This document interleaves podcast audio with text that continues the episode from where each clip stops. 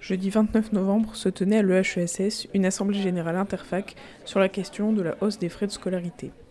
Cette mesure concerne les étudiants étrangers hors Union européenne qui se mobilisent donc pour protester. Je m'appelle Caterina, j'ai 21 ans et dans ma vie j'étudie à l'université et en Italie j'étudie l'anthropologie. C'est un thème qui m'intéresse, l'os de frais, je pense que ce n'est pas juste, c'est quelque chose de Je m'appelle euh, Mariela Molina-Tala, je suis étudiante à l'EHESS en sociologie mention genre. Euh, ça fait six ans que je suis en France.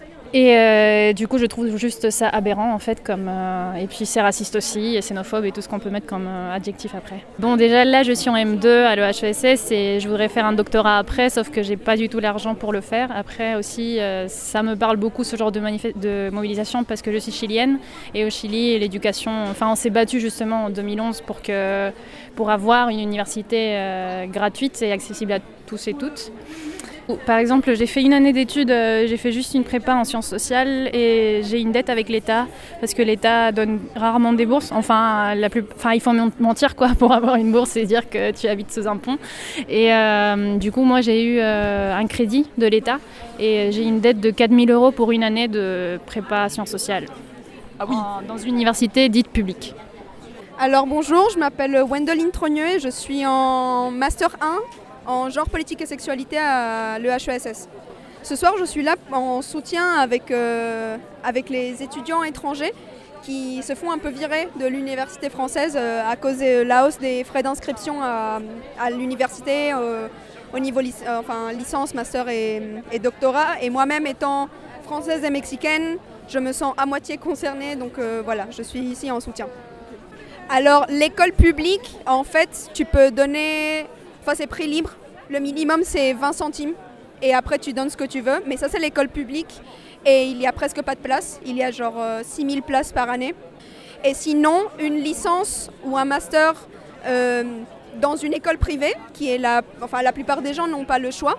Donc ça, dépend, mais il y a des écoles qui ne sont pas vraiment reconnues et ça peut coûter 5000 euh, euros par an.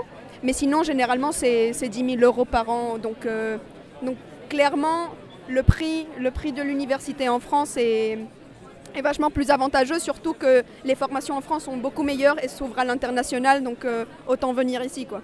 Plus ou moins, en général, ça dépend de la fac, mais je paye 2000 hmm, euros par an.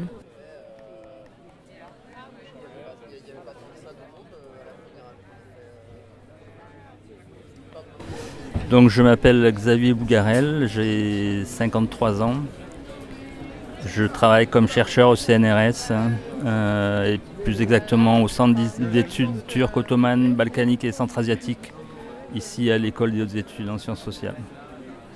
Bah, je suis ici principalement donc, euh, parce que ce, problème d'augmentation des droits d'inscription pour les étudiants euh, non citoyens de l'Union européenne me concerne directement d'une certaine façon, puisque euh, nos étudiants euh, dans notre centre sont principalement des étudiants extérieurs euh, à l'Union européenne.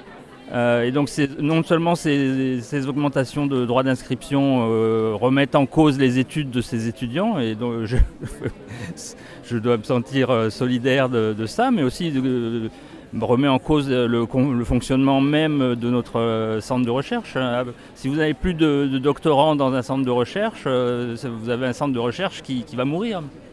Non, je, pense que ça, concerne toutes les universités, ça concerne tout le monde universitaire et le monde de la recherche parce que c'est à travers les, doctorants, y compris des pays non membres de l'Union européenne, que se fait la recherche en France et que se fait le rayonnement à l'étranger de la recherche française.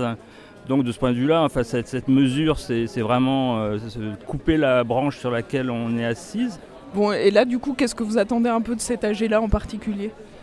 Alors, euh, j'attends de cette Assemblée générale d'apprendre plus de choses euh, sur les mesures prises par le gouvernement d'une part, parce que l'idée que j'en ai reste quand même assez vague, et d'autre part que de voir quels moyens d'action concrets sont choisis je sais pas, je dirais euh, convergence des luttes contre euh, ce gouvernement qui est en train de bien nous niquer la gueule quoi.